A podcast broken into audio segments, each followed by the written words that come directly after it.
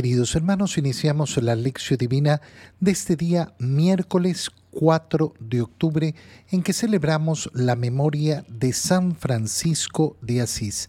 Por la señal de la Santa Cruz de nuestros enemigos, líbranos Señor Dios nuestro, en el nombre del Padre y del Hijo y del Espíritu Santo. Amén. Señor mío Dios mío, creo firmemente que estás aquí, que me ves, que me oyes. Te adoro con profunda reverencia, te pido perdón de mis pecados y gracia para hacer con fruto este tiempo de lección divina. Madre mía Inmaculada, San José, mi Padre y Señor, Ángel de mi guarda, interceded por mí. En este día, miércoles, en la primera lectura, leemos el libro del profeta Nemías, capítulo 2, versículos 1 al 8 en el primer mes del año 20 del reinado de Artajerjes, siendo yo, Nemías, el copero mayor, serví una copa de vino y se la ofrecí al rey. Nunca me había presentado ante él con cara triste. Entonces el rey me preguntó, ¿por qué estás tan triste si no estás enfermo? ¿Qué es lo que te preocupa? Sentí, entonces un gran temor y le respondí, que viva el rey para siempre. ¿Cómo no he de estar triste cuando la ciudad donde se hallan enterrados mis padres está en ruinas y sus puertas consumidas por el fuego? El rey me dijo, ¿qué es pues lo que quieres? Me encomendé al Dios del cielo y le contesté al rey, si le parece bien a mi señor el rey, y si está satisfecho de mí, déjeme ir a Judá para reconstruir la ciudad donde están enterrados mis padres. El rey y la reina, que estaba sentada a su lado, me preguntaron, ¿cuánto durará tu viaje y cuándo volverás? Al rey le pareció bien el plazo que le indiqué y me permitió ir. Entonces yo añadí, ruego a mi señor el rey que me dé cartas para los gobernadores de la región del otro lado del río para que me faciliten el viaje hasta Judá, y una carta dirigida a Saf, encargado de los bosques reales, para que me suministren madera para las puertas de la ciudadela del templo, para el muro de la ciudad y para la casa donde me voy a instalar. Gracias a Dios, el rey me concedió todo lo que le pedí. Palabra de Dios. Al leer el libro del profeta Nemías, vemos cómo éste le pide al rey de una manera no planificada, no planeada, eh, que le permita regresar a Jerusalén para reconstruir la ciudad donde están enterrados sus padres. Pero la primera cosa que deberíamos analizar en profundidad delante de esta lectura es que el resultado de todo, todo lo que acabamos de leer sale muy bien, sale de una manera positiva, pero sin embargo, Nemías está lleno de miedos, lleno de miedos de qué pueda decir, qué pueda pensar el rey, de qué pueda hacerle el rey.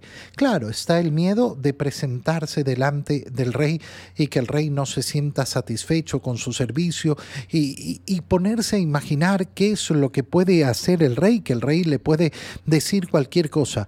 Pero es tan importante darnos cuenta de que cuando suponemos las cosas, nunca vamos a conocer la realidad, ni nunca vamos a sobrepasar muchos miedos que hay en nuestra vida.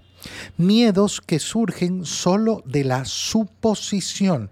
Y esto lo vemos a diario en la vida de las personas. ¿Cuántas personas no tienen conversaciones que deberían tener tanto en su ambiente familiar, en su ambiente laboral, entre sus amigos? ¿Por qué? Por el miedo a la respuesta del otro. Porque me imagino lo que puede responder y entonces, porque me imagino lo que puede responder, porque me imagino yo lo que puede pasar, me quedo congelado. Me quedo sin hacer nada, sin decir nada. Y entonces esta lectura nos tiene que llevar a recapacitar sobre esto, sobre esta condición tan sencilla. Cuando mi vida está basada sobre los miedos, nunca voy a poder avanzar de verdad. Y esto sucede continuamente continuamente. Es impresionante darse cuenta de la enorme prisión que significan los miedos. Para mí este es un tema sumamente importante. ¿Por qué? Porque la sanación de muchas almas está ahí. La sanación que lleva a la liberación de muchas almas está clavada ahí, en los miedos, que como siempre digo, es el arma favorita del demonio. Ahí donde hay miedo, no hay movimiento. Ahí donde hay miedo, se congela, se congela mi acción, se congela mi alma, se congela todo, se congela mi, ser. Y por tanto, vivo esclavizado, esclavizado de las suposiciones. Hay personas además que sufren de un mal todavía mayor, y es que deciden de acuerdo a lo que imaginan que el otro va a responder.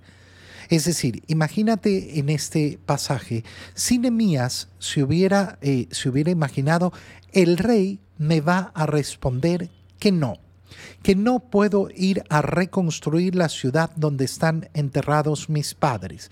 Y como se imaginó que el rey le iba a decir que no, entonces nunca le preguntó. Bueno, resulta que su acción, su decisión está basada en qué? No en la realidad, sino en lo que imaginó simplemente. Y esto es la vida de muchos. La suposición de lo que va a suceder, de lo que piensa el otro, de lo que va a decir el otro. Pero esa es una vida en la imaginación.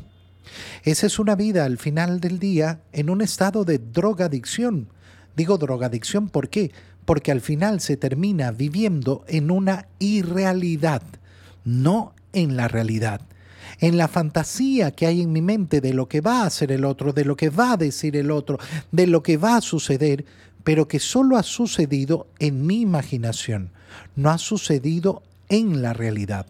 Una cosa es la prudencia, la prudencia que nos hace efectivamente adelantarnos a una acción y poder prevenir ciertos riesgos y ciertos peligros. Pero otra cosa es la vida en la esclavitud y la vida en la suposición, que al final del día me coloca en una situación donde yo no reconozco mi condición de criatura, sino que quiero asumir la condición del creador. ¿Por qué digo esto? porque nadie conoce la mente del otro, sino Dios. Si yo pretendo conocer lo que el otro va a decir, lo que el otro va a hacer, lo que el otro va a pensar, entonces no creo que soy un ser humano, creo que soy Dios conocedor del interior del corazón de las personas. Fíjate rápidamente en la lectura cómo efectivamente eh, Nemías es copero mayor. ¿Qué significa copero mayor? Que sirve las copas, que está ahí sirviendo eh, el vino al rey y sirve una copa de vino al rey. Nunca se había presentado ante él con cara triste. Y el rey el rey, viendo su cara, le pregunta, ¿por qué estás triste? Quiero conocer el motivo de tu tristeza. A Anemías se le preocupaba, no, yo no, yo no puedo presentarme triste porque no le puedo meter tristeza al rey. Pero el rey, delante de la tristeza de su súbdito, quiere, quiere conocer qué es lo que sucede con él. Y entonces, sintiendo un gran temor, fíjate bien, sintiendo ese gran temor, vence ese temor y empieza diciendo que vive el rey para siempre. Es decir, le está manifestando, no es que yo no esté contento con el rey. El problema no es mi servicio con el rey, el problema no es estar aquí sirviendo al rey. Quiero efectivamente realizarlo y realizarlo bien, pero ¿cómo no he de estar triste cuando la ciudad donde se hallan enterrados mis padres está en ruinas, sus puertas consumidas por el fuego? ¿Qué quieres hacer? Y entonces dice, me encomendé al Dios del cielo y le contesté al rey. Qué bonita expresión. Me encomendé al Dios del cielo. Es que me preocupa lo que me va a responder el otro, es que me preocupa lo que me va a decir el otro. Muy bien, está muy bien. Pero vence, vence eso ¿Y qué manera más bonita de vencerlo que encomendándose al Dios del cielo? Encomendándose y pidiéndole que aquello que yo le quiero decir al otro, el otro lo reciba bien. Qué bonito es incluso, ayer celebrábamos a los ángeles de la guarda, decirle, eh, perdón, antes de ayer eh, celebrábamos a los ángeles de la guarda, decirle, eh, decirle al ángel de la guarda de la otra persona, mira, voy a hablarle de esto, voy a, voy a, voy a hablarle de este tema que yo creo que va a ser complicado. Tú ayúdame a que reciba bien mis palabras. Bueno, el rey recibe bien y dan efectivamente la oportunidad a Nemías de dirigirse eh, a, Jerusalén a reconstruir las puertas y, la y las murallas de Jerusalén.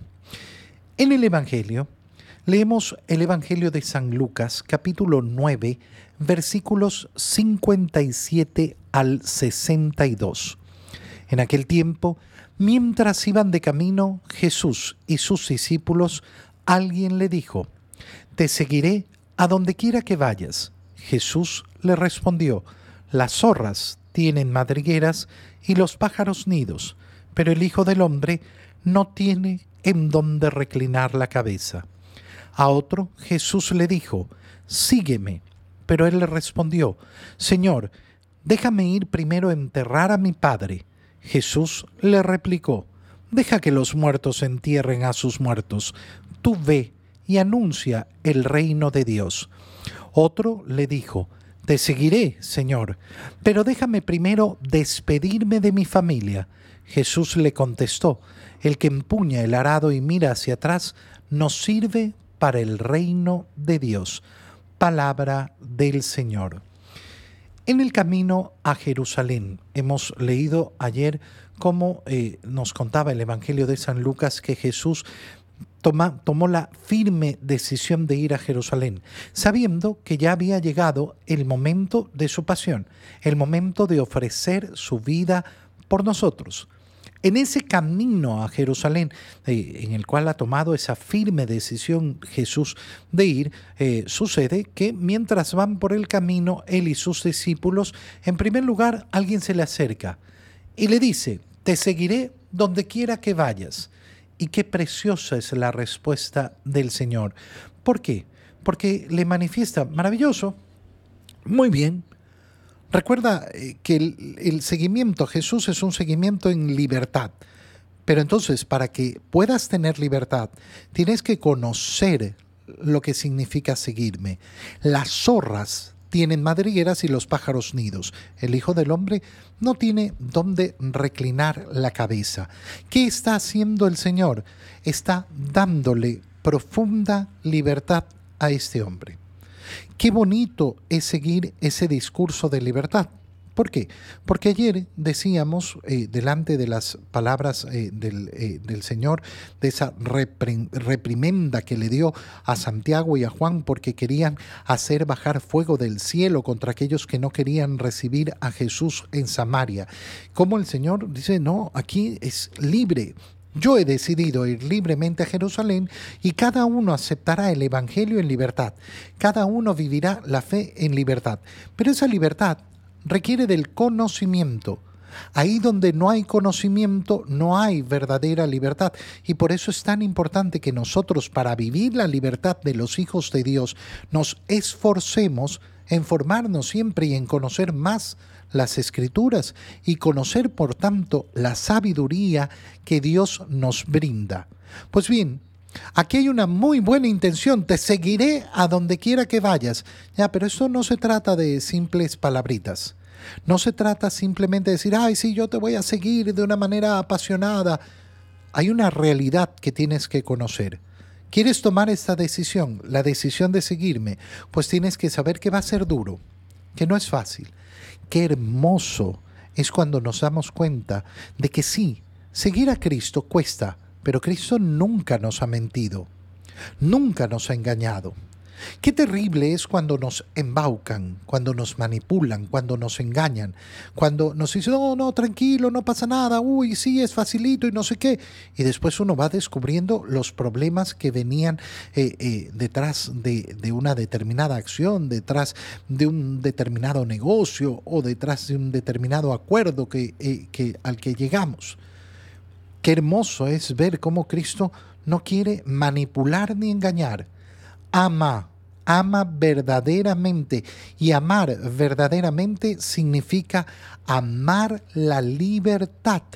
Y al amar la libertad de la persona, se ama a la persona y entonces se le da a conocer lo que va a suceder en realidad. Te va a costar. Esto no va a ser sencillo. Aparece un segundo caso donde no se le acerca a Jesús, sino que ahora es Jesús el que le dice a uno, sígueme. Con esa, eh, con esa forma tan sencilla que tiene el Señor de llamar, que ya la hemos eh, visto tantas veces en el Evangelio, sígueme.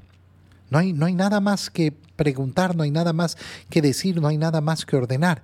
Pero él le respondió, Señor, déjame ir primero a enterrar a mi padre. Si una persona piensa, oye, se le acaba de morir el papá, eh, dale un tiempito para que lo vaya a enterrar. No es eso lo que nos está diciendo el Evangelio. Eso no es lo que nos está diciendo el Evangelio. ¿Por qué digo que no es eso lo que nos está diciendo el Evangelio? Por un simple motivo. Porque no lo dice. No dice a ese hombre se le acababa de morir el papá. Entonces lo que está diciendo es, primero, deja que mi padre se muera porque mi padre ya está con sus años y posiblemente eh, dentro de poco, pero no se sabe. No se sabe si al papá le va a tomar un año morirse o 20 años. Entonces lo que está haciendo esa persona es anteponer una situación que no conoce, que no conoce. No, mira, cuando, cuando pase esto, entonces yo te voy a seguir. No, la decisión tiene que ser ahora y por eso Jesús le dice, deja que los muertos entierren a sus muertos. Tú ve y anuncia el reino de Dios. Es decir, esperando que se produzca la situación más favorable, que se produzca efectivamente, ay, cuando todo, todo esté a mi favor, cuando las cosas estén así y así, cuando pase esto, entonces yo voy a dedicarme a predicar el Evangelio. No, la predicación del Evangelio no puede esperar. La predicación del Evangelio no puede esperar a las condiciones ideales que yo me quiera imaginar. Ah, es que cuando, cuando ocurra no sé qué y cuando ocurra no sé cuánto. No, es hoy. La acción que nos pide el Señor de seguirlo es hoy. ¿Cuándo es el día para seguir al Señor? Hoy. Y ocurre un tercer caso. Otro en cambio, le dijo, no sabemos si se acercó a Jesús o Jesús le propuso seguirlo. Te seguiré, Señor, pero déjame primero despedirme de mi familia. Y la respuesta que le da el Señor también parece una respuesta tremendamente radical. El que empuña el arado y mira hacia atrás no sirve para el reino de Dios. Se tiene que mirar hacia adelante se tiene que mirar hacia adelante. Y esto nos habla de una profundidad tremenda. ¿Por qué? Fíjate en la gran enfermedad del alma que sufre aquella persona que piensa que todo tiempo pasado fue mejor. ¿Hacia dónde mira esa persona? Mira con nostalgia el pasado, como si en el pasado se encontrara la felicidad. Dejó de mirar hacia adelante, ya no sirve para el reino de Dios. Porque el reino de Dios está hacia adelante. El reino de Dios es hacia el final de nuestra vida. Yo quiero llegar al día de mi muerte para encontrarme con el Señor. Pero resulta que mi corazón está anclado en el pasado. No mira hacia adelante. Aquel que mira hacia atrás mirando, no, es que yo quiero volver a los días en que no sé qué y en que no sé cuánto. No, no se puede. Yo quisiera volver a ser el hombre que era cuando tenía 20 años. Hermano mío, no se puede. No se puede. Ya no eres el hombre de 20 años. Ya no eres el hombre de 30, ya no eres el hombre de 15. Mira hacia adelante. ¿Qué es lo que te pide el Señor hoy, en tu realidad? No en la fantasía de querer volver hacia atrás. No hay máquina del tiempo. Nuestra vida es la de hoy, la de hoy hacia adelante. Te doy gracias, Dios mío, por los buenos propósitos, afectos e inspiraciones que me has comunicado en este tiempo de lección divina. Te pido ayuda para ponerlos por obra. Madre mía Inmaculada San José, mi Padre y Señor, Ángel de mi guarda, interceded por mí. María, Madre de la Iglesia, ruega por nosotros. Queridos hermanos, reciban mi bendición en este día para que el Señor los cuide y los proteja en el nombre del Padre y del Hijo y del Espíritu Santo. Amén. Una muy feliz fiesta de San Francisco de Asís para todos.